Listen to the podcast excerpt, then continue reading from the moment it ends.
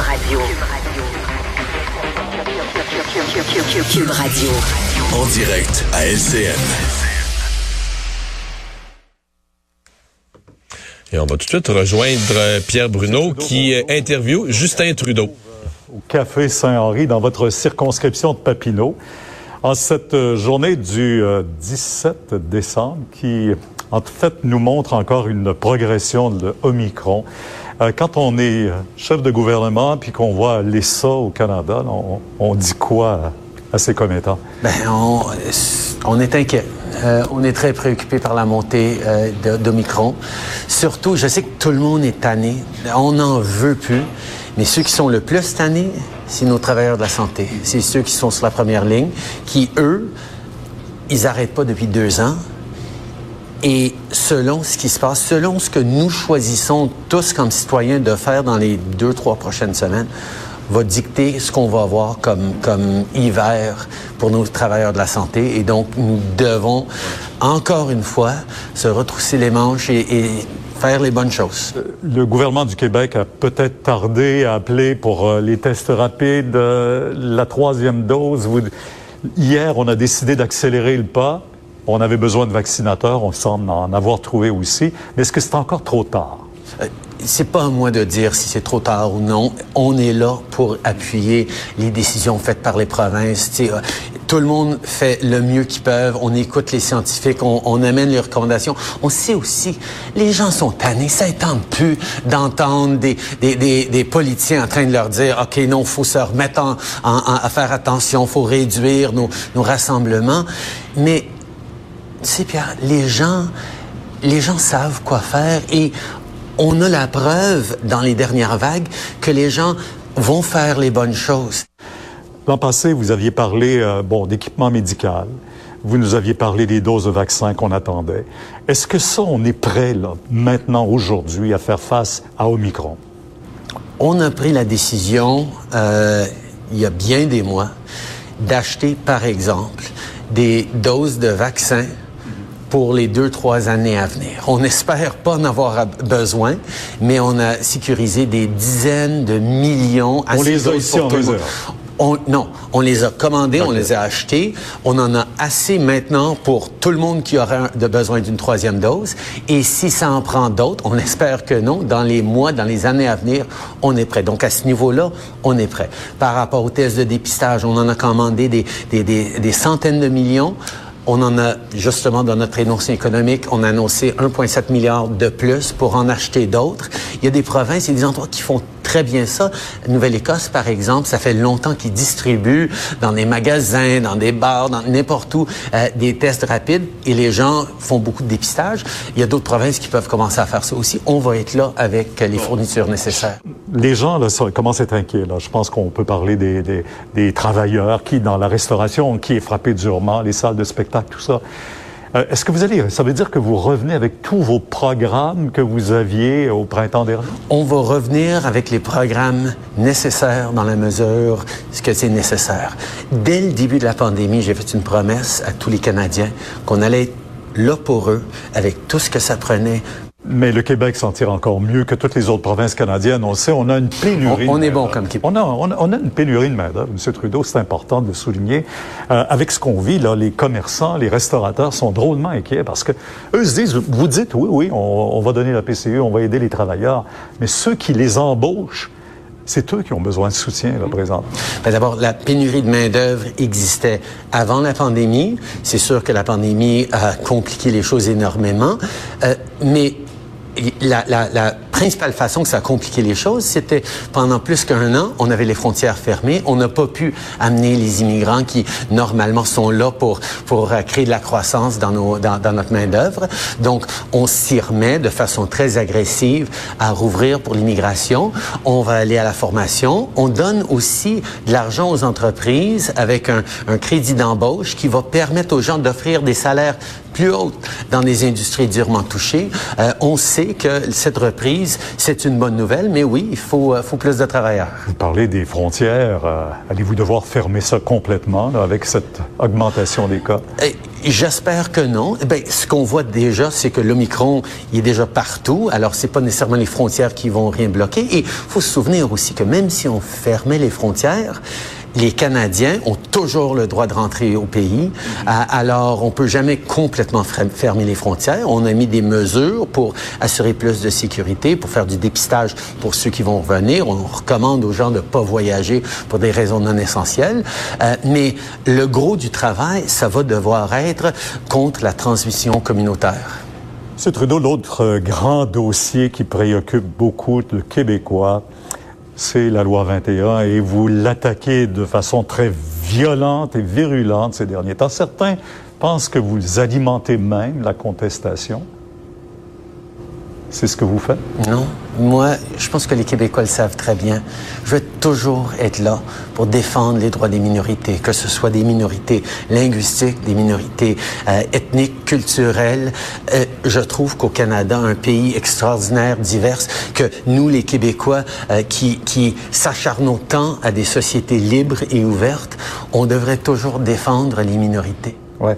Vous êtes parti de l'exemple de cette enseignante de Chelsea. Mm-hmm en disant qu'elle avait perdu son emploi. D'abord, elle n'a pas perdu son emploi, elle a été, déplacée, elle, ne peut plus enseigner. Mais elle admet elle-même que ce n'est pas par conviction religieuse qu'elle porte le voile, mais par contestation d'une loi au Québec. Est-ce qu'elle n'est pas instrumentalisée justement par les partis politiques dans ce débat-là et que vous ne vous en servez pas cet effet-là? Est-ce qu'elle est en train d'être instrumentalisée par euh, ces jeunes euh, de, de, de, primaire qui euh, déplorent le départ de leur enseignante? La communauté à Chelsea qui trouve ça difficile de voir que dans une société qui se veut libre, qui défend la liberté d'expression, si c'est juste de ça que vous voulez parler, la liberté d'expression, qu'à cause de ça, elle va perdre sa job, à cause de, sa religion, à cause de son expression religieuse, elle devrait perdre sa job d'enseignante, pas parce qu'elle était mauvaise enseignante, mais à cause de sa religion. Il y a beaucoup de Québécois qui se posent des questions sur est-ce que c'est vraiment la bonne chose à faire. On est dans votre comté Papineau ici. On a vu euh, une recrudescence de la violence au cours des derniers mois, des dernières semaines, des derniers jours. On entend des parents, on entend des jeunes qui sont inquiets de circuler dans la rue. Les armes, vous allez faire quoi? Qu'est-ce que vous allez apporter comme aide aux municipalités pour qu'on puisse enrayer ce phénomène-là? Ben, tout d'abord, il faut comprendre qu'il n'y a pas une solution facile. Il y a plusieurs choses qu'il faut faire. Il faut s'attaquer effectivement aux armes, euh, armes à feu. Et c'est pour ça que on a éliminé du Canada, on a interdit les armes d'assaut. On a éliminé, on a interdit l'arme utilisée à Dawson, l'arme utilisée à Polytechnique. On n'a plus le droit d'acheter, de vendre, d'utiliser ces armes euh, d'assaut. Mais là, on parle des armes de poing. Oui, là, on parle d'une prochaine étape et euh, on va à travailler avec Montréal, avec Québec, avec le gouvernement du Québec pour éliminer les armes de poing euh, du territoire québécois. Mais c'est pas juste ça qu'on peut faire. On doit aussi faire encore plus d'investissements aux frontières pour interdire l'importation d'armes illégaux. On doit faire plus sur le contrôle des armes à feu à travers le pays pour éviter que les, euh, les, les, les, bandits, les, les cambrioleurs puissent euh, prendre des armes dans, des, dans, des, dans des magasins, dans, dans des particuliers.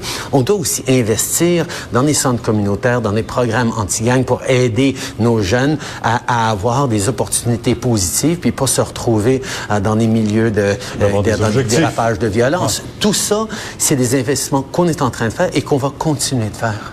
En même temps, vous avez, euh, je me souviens de vous, là, la première fois que vous avez été élu, avec vos enfants tout petits qui arrivent, avez-vous l'impression d'avoir manqué quelque chose avec vos jeunes? parce que la politique, ça... C'est sûr que ça, ça use, ça prend beaucoup de temps mais j'ai aussi l'opportunité de faire vivre à mes enfants ce que moi j'ai vécu, c'est-à-dire euh, une implication au service des Canadiens profonde qui de mon père et que je fais devant mes enfants et avec mes enfants et pour mes enfants. Qu'est-ce qu'on vous souhaite pour 2022? Ah, moins de pandémie, euh, plus de plus de bonheur euh, et plus de contact avec les gens. Moi, c'est ce qui me manque le plus. Là, quand on a eu des moments, l'été passé, à, d'autres moments où on a pu vraiment euh, avoir un petit peu de, de, répit et de voir les gens, la campagne électorale où j'ai pu rencontrer plus de gens, j'aimerais bien ça, me remettre à être député de comté, d'être de, de, de, retour à travers le pays parce que ça a été long ces, ces deux ans de pandémie et, et ça serait bien de, de se retrouver. Ça s'annonce pas très bien pour le début non, de 22. Ça part, ça part mal, mais je sais qu'on est capable de passer à travers. Monsieur Trudeau, on vous souhaite une très bonne année 2022. Merci Toujours beaucoup. un grand plaisir, Pierre. Au revoir. Ici, Harold Gagné au Centre Jeunesse Mont-Saint-Antoine de Montréal. Bertrand a 15 ans. Il ne pouvait plus demeurer avec sa mère et son petit frère. Il est donc à la DPJ. On vous raconte son histoire un peu plus tard dans le bulletin.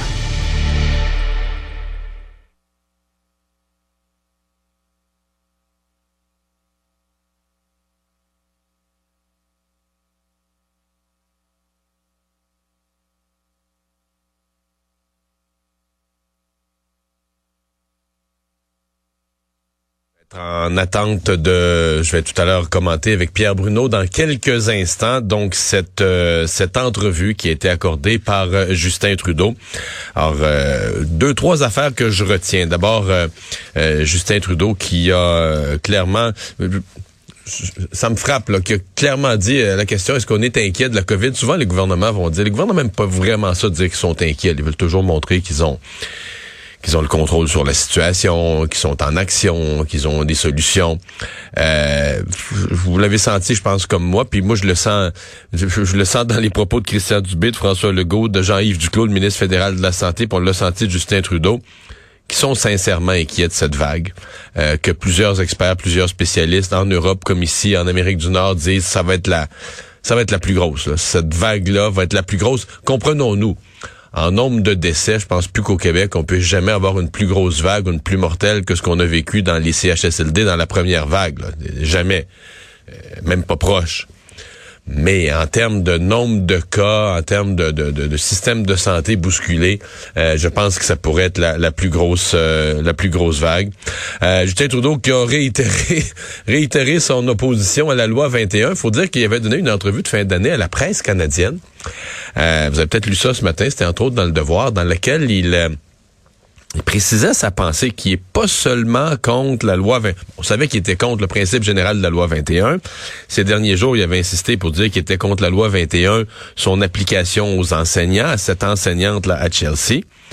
Mais non, non, non. Il est contre toute la loi 21, tout ce qu'il y avait dans la, tout l'aspect des, des, signes religieux pour les personnes en autorité qui émergent euh, de la commission Bouchard-Taylor, même pour les policiers, même pour les juges, Justin Trudeau considère que euh, ces gens-là devraient pouvoir porter un signe religieux, qu'il n'y a pas de malaise euh, à ce que des représentants de l'État, fut-il dans un poste d'autorité, je pense que l'ultime qui nous vient à l'esprit, c'est le poste de juge, là. Ben, lui, n'aurait pas de problème à ce qu'un juge, euh, sur son fauteuil, euh, pour trancher une cause, euh, porte un signe religieux. Donc, pour lui, c'est l'État reste neutre, même si les agents qui sont au nom de l'État, je, je, vous l'explique, je le partage pas, moi, je pense pas ça, là, mais même si les agents qui agissent au nom de l'État, eux, portent un signe qui est distinctif à eux, ça veut pas dire qu'ils sont pas neutres quand même dans leur action au nom de, de l'État. Donc, c'était quand même une, une précision, une précision importante. On dit qu'il va toujours, toujours, toujours lui être euh, du côté des, euh, des minorités. Il a redit une chose qui moi qui, qui, me fait sursauter à chaque fois. Il dit qu'elle a été, elle a perdu sa job à cause de sa religion. Ça c'est pas vrai. Elle n'a pas perdu sa job à cause de sa religion. Elle a perdu sa job. Elle a tout à fait le droit d'être musulman au Québec et dans Et on rejoint tout de suite. Trudeau finit l'année lui aussi comme on l'a commencé, hein, port du masque. Euh, c'était la première entrevue qu'il donnait avec le masque maintenant. Tout change. L'Omicron qui progresse, il en est fort conscient. Et pour ce qui est de l'aide à tout le monde, ben, il est prêt à sortir le chéquier, là, il l'a dit. Ouais, mais là, dans ce cas-ci, on n'a pas le choix. L'Ontario l'a demandé tout à l'heure, Doug Ford l'a demandé, M. Legault aussi. À partir du moment où les provinces prennent des décisions qui ont un impact direct, là, font perdre des emplois, créent des mises à pied, euh, il faut, euh, on peut pas laisser les gens comme ça devant rien. Ça, je pense que, mm-hmm. tu sais, à l'époque de la PCU, c'est pas qu'il y ait un programme qui vienne aider, c'est la durée. C'est qu'à un moment donné, là, euh, on était on était revenu en pénurie de main d'œuvre, pour continuer à payer des gens à rien faire. Il y a eu exagération, mais M. Trudeau là-dessus, je pense que c'est rassurant à ce moment-ci, compte tenu que ça va tellement vite, euh, qu'il soit là pour dire oui, il y aura de l'aide, euh, c'est ce qu'il doit, c'est ce qu'il doit faire. Moi, ce qui m'a surtout frappé, c'est il a l'air sincèrement inquiet. Moi, Pierre, c'est ce que je retiens là. Euh, c'est ma dernière intervention de l'année. Jean-Yves Duclos, son ministre de la Santé. Christian Dubé, le ministre québécois de la Santé. François Legault. Monsieur Trudeau, je pense que c'est la première question, le premier sujet que vous avez abordé. Oui. On les sent sincèrement inquiets cette vague-là va être grosse. Ils le sont. Ouais, les experts disent euh, c'est la plus grosse vague qu'on va avoir frappée. Puis mhm. je sais que d'autres experts disent ben peut-être qu'Omicron finalement il va être moins sévère. Mais tu sais quand tu sais pas le tsunami est devant toi, qu'est-ce qui va arriver exactement? Quelle va être l'ampleur des, des dégâts sur le réseau de la santé? Et je sens que nos élus, ils sont pas euh, pas pour compter des histoires, ils sont sincèrement inquiets. Ils se demandent pour vrai qu'est-ce qui va arriver. Est-ce que ça pourrait être pire que prévu? Est-ce que ça pourrait être pire que ce qu'on a anticipé?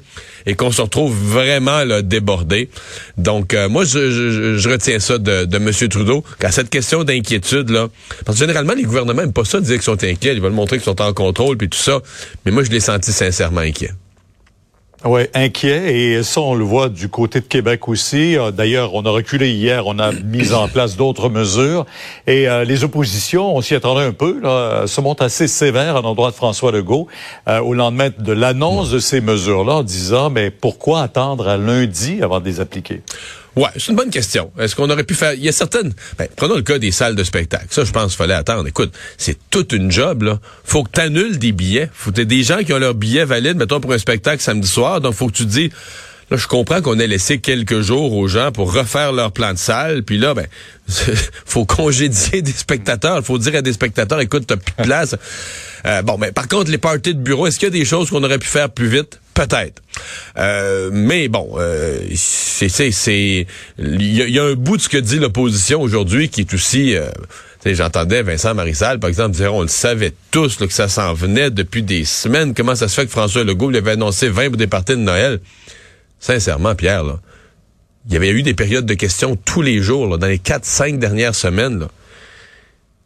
si tu sais là, que le tsunami là, est à la porte de la maison, là, puis toi, Comment tu peux ne pas te lever à la période des questions puis demander des mesures de, vaccination accélérée? Ah, L'opposition a jamais parlé de ça, Pierre. Jamais, jamais, jamais. Non, mais entre autres, il demandait d'abandonner l'urgence sanitaire, de cesser l'urgence sanitaire. Exactement. Et là, il arrive le lendemain puis disent, ah ben voyons donc, on le savait, nous. Tu sais, c'est pas sérieux. Là. Je pense, là-dessus, je trouve que d'une certaine manière, le Parti libéral a peut-être une des lignes un peu plus, un peu plus élégantes là-dessus. Mais oui, on aurait peut-être pu agir encore, euh, encore plus vite. Ouais. Euh, Mario, je sais que c'est votre dernière intervention. Là, vous l'avez souligné avant la période des fêtes. On vous souhaite euh, de récupérer vous aussi un peu. Là, je pense que là, on sait que 2022, ça va commencer déjà sur les chapeaux de roue. Ben, vous à tous nos téléspectateurs, un très joyeux Noël, euh, beau temps des fêtes. Heureuse fête à vous aussi. Merci Mario. Et je vous le dis aussi à tous nos auditeurs euh, de Cube Radio, moi je serai de retour le 10 janvier. Euh, passez de très belles fêtes, euh, profitez-en malgré tout et malgré toutes les restrictions qui nous tombent dessus. Prenez soin de vous, des vôtres, de votre santé et on se retrouve en 2022.